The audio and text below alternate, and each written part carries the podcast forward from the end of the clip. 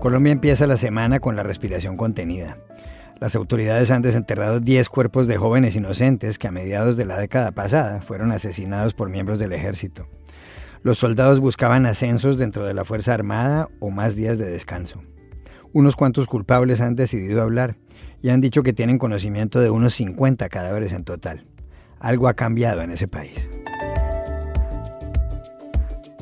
Bienvenidos al Washington Post. Soy Juan Carlos Iragorri, desde la capital de Estados Unidos, a pocas cuadras de la Casa Blanca. Soy Dori Toribio, desde la sala de redacción de The Washington Post. Soy Jorge Espinosa, desde Bogotá.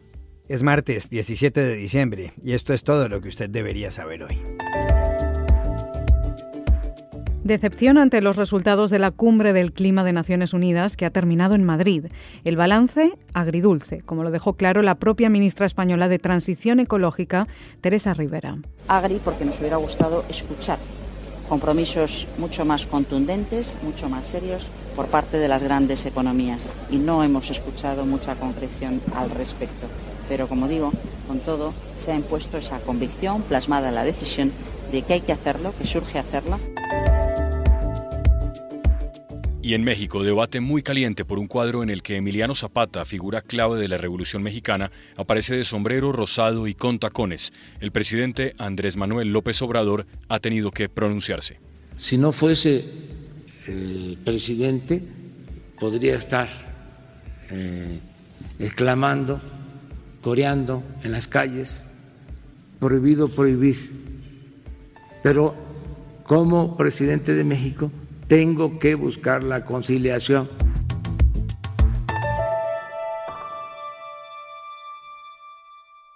Los falsos positivos constituyen uno de los episodios más espeluznantes de la historia reciente de Colombia. Comenzaron en 2006 cuando integrantes del ejército ejecutaron de forma extrajudicial a miles de jóvenes inocentes.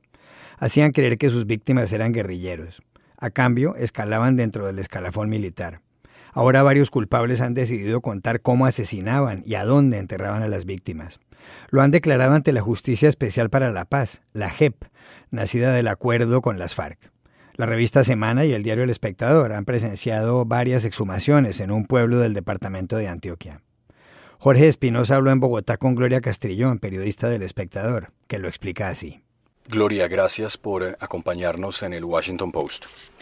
Gracias. Gloria, cómo los mataban y los desaparecían a los falsos positivos que hay en Colombia? Bueno, hay unos patrones que se han venido descubriendo a través de las investigaciones eh, judiciales y tienen como tres o cuatro ingredientes. Lo primero era reclutar si así se le puede llamar, a jóvenes de escasos recursos, algunos eh, consumidores de droga, algunos tenían retraso mental, o tenían algún tipo de problemas de convivencia en sus comunidades. Eh, segundo, los quienes lo reclutaban eran unos civiles que se los entregaban a unos militares de bajo rango, generalmente suboficiales, que eran los encargados de asesinarlos y poner las pruebas, es decir, ponerle las armas, ponerle los uniformes, las botas, en algunos casos le untaban las manos de pólvora para poder tener después la prueba de que, digamos, habían disparado supuestamente un arma. Y el tercero, pues era enterrarlos en lugares casi siempre lejanos a de donde los reclutaban, a su lugar de origen, para que fuera mucho más difícil o casi imposible encontrarlos. ¿Era esta una política de Estado? Yo creo que es muy difícil para nosotros como periodistas determinar si lo fue. Yo creo que hay unas instancias judiciales que decidirán si eso fue así. Lo que sí hay es sistematicidad y esa sistematicidad, además de estos patrones que acabo de mencionar, eh, muestra cómo muchos oficiales y sobre todo oficiales de alto rango, coroneles hacia arriba, eh, lograron implantar estas prácticas en algunas unidades militares y las dejaban implantadas, es decir, los que seguían eh, algunos siguieron la práctica y los que se iban la llevaban a otras unidades militares. Entonces sí hay una sistematicidad y una, una prueba de que había muchos no pocos oficiales que ejecutaban este tipo de crímenes en diferentes lugares del país. ¿Cuántos ejecutados extrajudicialmente puede haber en Colombia? Hay algunas víctimas que hablan de, movimientos de víctimas que hablan de 6.000. ¿Es posible determinar ese número? Yo creo que es difícil determinar el número, pero sí la magnitud es mucha más de la que nos estamos imaginando. Yo creo que sí es posible que lleguemos a ese número de 6.000, porque lo que hay documentado en la justicia ordinaria son 3.500 aproximadamente, y lo que nos están mostrando estas... Eh, diligencias que está haciendo ahora la justicia transicional es que hay muchos más de los que nos imaginábamos. ¿Qué significan, Gloria, estas exhumaciones que ahora ocurren durante diligencias de, de la JEP? Yo creo que significan mucho, sobre todo para las víctimas. Finalmente hay una verdad judicial que de alguna manera ya está revelada en la justicia ordinaria, que no en la penal militar. Eh, muchas de esas verdades en la justicia ordinaria aún todavía no se conocen, pero lo que sí es cierto es que la justicia ordinaria se dedicó a determinar los responsables, no a buscar ni a identificar y entregar a las víctimas, que es lo que está haciendo la justicia transicional hoy. Y creo que ese es el, el, paso que muestra que algo está cambiando en Colombia. Hay que apoyar a esa justicia y esperemos que siga dando frutos porque este es el primero de muchos procedimientos que seguramente hará por diferentes lugares del país. O sea que la JEP está funcionando. Yo creo que sí y lo principal es seguir apoyando y siendo veedores para que esto siga sucediendo. Este es el, eh, la JEP empieza a, cumplir su segundo año y creo que esta es una muestra de que puede hacer muchas más cosas de las que realmente hicieron la justicia ordinaria y la penal militar. Gracias Gloria por estar en el Washington Post. Gracias por su interés.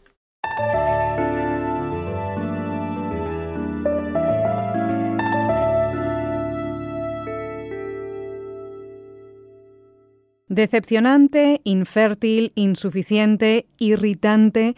Estos son algunos de los adjetivos que se emplearon para describir la cumbre del clima de la ONU que se celebró en Madrid bajo la presidencia de Chile durante dos semanas. Casi 200 países participaron en una de las cumbres más largas de la historia y pese a ello no lograron alcanzar un acuerdo sobre los retos contra el cambio climático para rematar el histórico Acuerdo de París. La cumbre terminó sin compromisos concretos, con un sabor agridulce como reconocía también el secretario general de la ONU, Antonio Guterres. Pero no van a rendirse, dijo.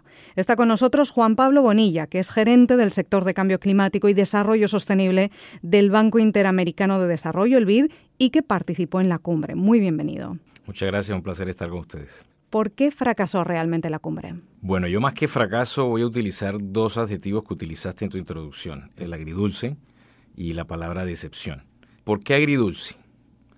porque uno vio por primera vez en mucho tiempo una COP en la cual diferentes sectores, y empiezo por el, sector financiero, eh, son conscientes de la importancia de este tema y empieza a mostrarse una acción colectiva para disminuir los gases de efecto invernadero. El 9 de diciembre, por ejemplo, se dio la reunión de ministros de Hacienda, eso es primera vez que pasa en una COP, y se empieza a dar una señal muy fuerte del rol que van a tener no solo los ministros de Hacienda de nuestros países, sino el sistema financiero. ¿De dónde viene la frustración?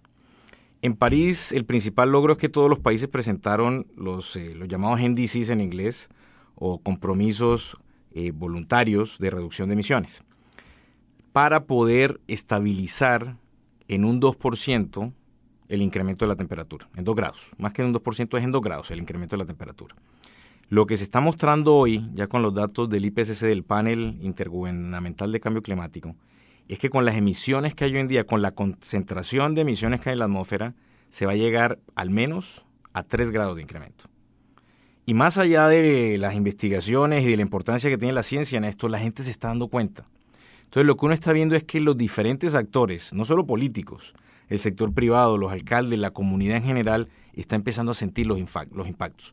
Entonces yo resalto esa actitud colectiva que vi de la juventud, lo que está generando Greta, lo que están generando los jóvenes de decir tenemos que hacer algo ya. Cada panel en los que yo participé en la COP, siempre lo cerrábamos preguntándole a cada uno, usted olvídese de su cargo, usted qué va a hacer como ciudadano. La gran frustración es que se esperaba que de esta negociación, y hago un paréntesis, yo quiero felicitar al gobierno de España, porque después de la tristeza que nos dio a todos en América Latina de la cancelación en Chile, ver el esfuerzo que hizo el gobierno de España con el de Chile para poder hacer la COP es algo que hay que celebrar. Pero teniendo en cuenta la evolución de las emisiones desde París, todo el mundo estaba esperando que esta COP salieran, yo diría que dos temas muy importantes. Uno, era un mandato a que los NDCs, a que estas contribuciones de cada país que se van a revisar en la COP del año entrante, en la COP 26, que va a ser en Glasgow, fueran mucho más ambiciosas. Por eso se llamaba la COP de la ambición. Segundo, se esperaba que se reglamentara el artículo 6, que es el único artículo del Acuerdo de París que no se ha reglamentado. Ese artículo va a regular cómo va a haber un mercado mundial de gases de efecto invernadero de carbono, teniendo el carbono como base, para poder hacer transacciones, tener mucho más recursos y que esos recursos permitan no solo reducir emisiones, sino invertir en todos los temas de impacto. El no haber reglamentado ese artículo 6 está generando una gran frustración y, como bien dijeron, se patea esta decisión, se traslada para la COP del año, del año entrante. Y entonces, pensando sobre todo en ese punto clave de la reducción de las emisiones, ¿y ahora qué, señor Bonilla? Vea, yo creo que eh, estamos viendo, como yo le decía, un impacto muy fuerte que va a venir del sector financiero.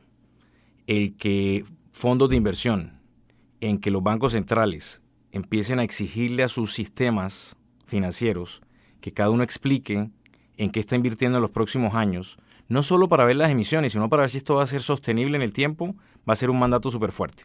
Segundo, estamos viendo en los países, hablo como eh, América Latina y el Caribe, un compromiso muy fuerte, no solo de tener eh, en sus sendas de crecimiento más energía renovable, más buses eléctricos, más casas eficientes, sector agrícolas con tecnologías más resistentes a los cambios del cambio climático, sí que uno ve colectivamente que hay muchas acciones, independiente de lo que se va avanzando en las negociaciones.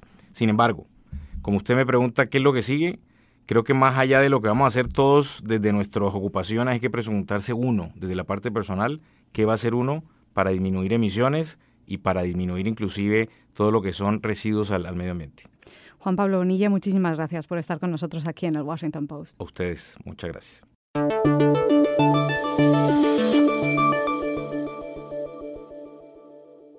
Una controversia de marca mayor se ha suscitado en México como consecuencia de un cuadro que retrata de una forma muy singular a Emiliano Zapata, una de las figuras más queridas de la Revolución Mexicana que comenzó en 1910. A Zapata, asesinado hace 100 años, se le ve tradicionalmente en múltiples fotografías, sombrero de charro y enorme bigote pero ahora el pintor Fabián Chaires lo exhibe en el Palacio Nacional de las Bellas Artes para celebrar el centenario, junto con otros artistas, encima de un caballo blanco, desnudo él, sombrero rosado y con tacones. La familia de Zapata amenazó a Chaires con una demanda y dos sindicatos de campesinos con quemar el cuadro. El presidente Andrés Manuel López Obrador ha tenido que intervenir. Al final, la obra permanecerá colgada, no se usará en las promociones de la exposición y la familia podrá distribuir un folleto con datos de la vida del héroe. Para entender el fondo de todo esto, que figura en un artículo de The Washington Post escrito por Mary Beth Sheridan, está con nosotros en la sala de redacción del Post el director de noticias de Hispanic Communications Network, la red hispana, el periodista mexicano José López Zamorano. José, gracias por estar con nosotros. Gracias, Juan Carlos. ¿Es lógica semejante controversia? Es entendible. Hay que saber que, eh, primero que nada, Zapata es una de las grandes eh, figuras, como lo dijiste, íconos emblemáticos de la Revolución Mexicana, uno de los más queridos. Su eh, eslogan, su lema de tierra y libertad, por supuesto que ha prevalecido por décadas en el imaginario mexicano, es un campeón de la igualdad, de la libertad. Y a nosotros los mexicanos nos enseñan una historia de México donde muchas veces los héroes que nos dieron patria, pues aparecen como figuras de mármol, casi sagradas, intocables, ¿no? Entonces yo creo que tiene que ver un poco el fondo de eso, ¿no? Zapata es una figura muy especial para los mexicanos y el hecho de que se le presente de esta manera, seguramente tuvo una intencionalidad, es decir, una provocación, ¿no? Para un poco echar una luz sobre lo que está pasando en México, qué está pasando con los derechos de la comunidad LGBT, qué está pasando en términos de la igualdad. Entonces, yo creo que de alguna manera el pintor, si eso se proponía, lo ha logrado, porque es una controversia que no solamente sacudió a los mexicanos, especialmente en la capital mexicana, donde hay un alto nivel de tolerancia, sino en otras partes de México y a nivel internacional. Entonces, es hasta cierto punto es explicable y qué bueno, qué bueno que hubo una solución salomónica para que se preserve la libertad de expresión del artista y también las observaciones y preocupaciones de la familia Zapata. Emiliano Zapata es patrimonio de todos los mexicanos, como lo es George Washington en Estados Unidos, como lo es Simón Bolívar en los países del norte de Sudamérica, en Colombia, en, Ecuador, en Venezuela. Em, pero lo que uno se pregunta es si no puede ser patrimonio también, así como lo es de los blancos mexicanos, de los indígenas mexicanos, de los mestizos mexicanos, si no lo es también de los homosexuales mexicanos. Eh, esto no puede significar esta controversia que hay cierta discriminación contra la comunidad gay.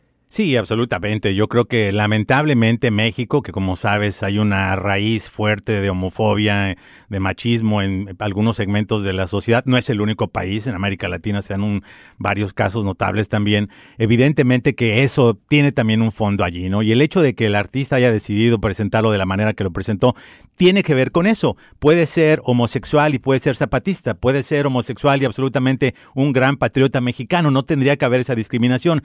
A mí lo que me interesa interesaría ver es que trascienda este tema al escándalo de si la pintura debía ser quemada o quitada o si hubo un acuerdo y que ahora sí empecemos a profundizar un poco de eso, ¿no? Del machismo mexicano, de la homofobia, de la discriminación. México, como algunos otros países, pues hay clasismo, hay racismo, hay homofobia y esas son cosas que si se ventilan en público probablemente puedan ayudar a que esa situación mejore. ¿A usted le molestó el cuadro como mexicano? A mí me impactó. No utilizaría la palabra molestia, me impactó precisamente por lo que te digo, por esta imagen icónica de Zapata, ¿no? Yo soy un gran admirador de Zapata, ¿no? Me gusta mucho la manera en que fue caracterizado en el libro de John Womack, Zapata y la Revolución Mexicana, que decía en sus inicios que la, la Revolución Mexicana fue hecha por un grupo de hombres encabezados por Zapata que no quería cambiar. Entonces, para mí, Zapata es una gran figura, entonces eso te impacta, te sacude. Precisamente por eso quiero creer que la intencionalidad del artista fue eso, sacudir conciencias y creo que lo ha logrado. José López Zamorano, gracias por haber estado aquí. Gracias.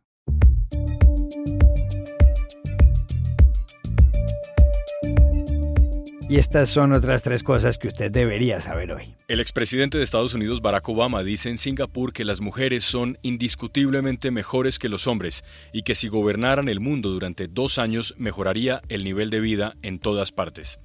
¿Tendrá una intención política esa afirmación?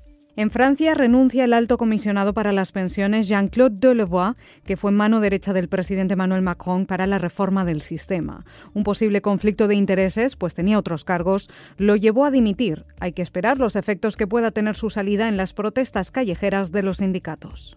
Y un momento histórico. En Estados Unidos, la plenaria de la Cámara de Representantes celebra esta semana la votación para acusar formalmente al presidente Donald Trump de abuso de poder y obstrucción. Si aprueban los cargos, Trump se convertirá en el tercer presidente de la historia en ser acusado por la Cámara, lo que dará luz verde al Senado para celebrar el juicio político en 2020. Y aquí termina nuestro episodio de hoy.